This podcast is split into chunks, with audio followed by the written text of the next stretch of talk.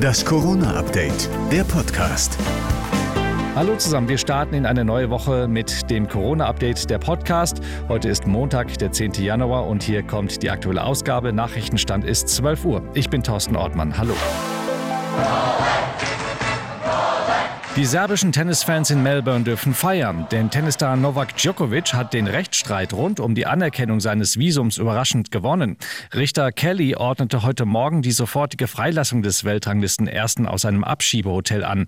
Grenzbeamte hatten ihm die Einreise verweigert, da der Weltranglisten Erste nicht die erforderlichen Einreisedokumente vorlegen konnte. Ob Djokovic an den Australian Open in einer Woche teilnehmen kann, ist aber weiter unklar. Der zuständige Einwanderungsminister will erst morgen darüber entscheiden, ob er Djokovic dennoch das Visum entzieht. Die rechtlichen Möglichkeiten dazu hätte er. In NRW und weiteren Bundesländern hat heute der Präsenzunterricht unter Corona-Bedingungen wieder begonnen. Auf dem Stundenplan in NRW steht künftig auch wieder das Testen für die Schülerinnen und Schüler. An den regelmäßigen Tests in den Schulen müssen auch Geimpfte und Genesene teilnehmen, so Schulministerin Gebauer.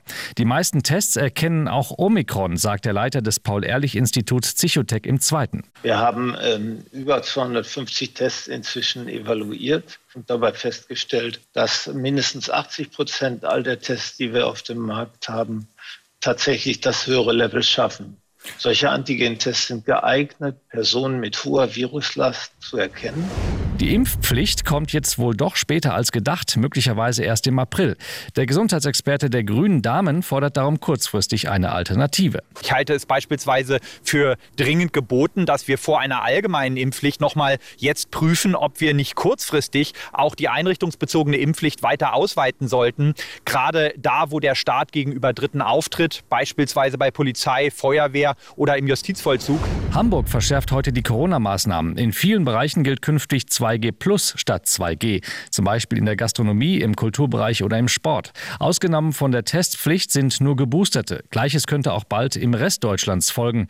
Denn Bundesgesundheitsminister Lauterbach hat weitere Maßnahmen angekündigt, sollten die Infektionszahlen weiter steigen. Das war das Corona-Update vom 10.01.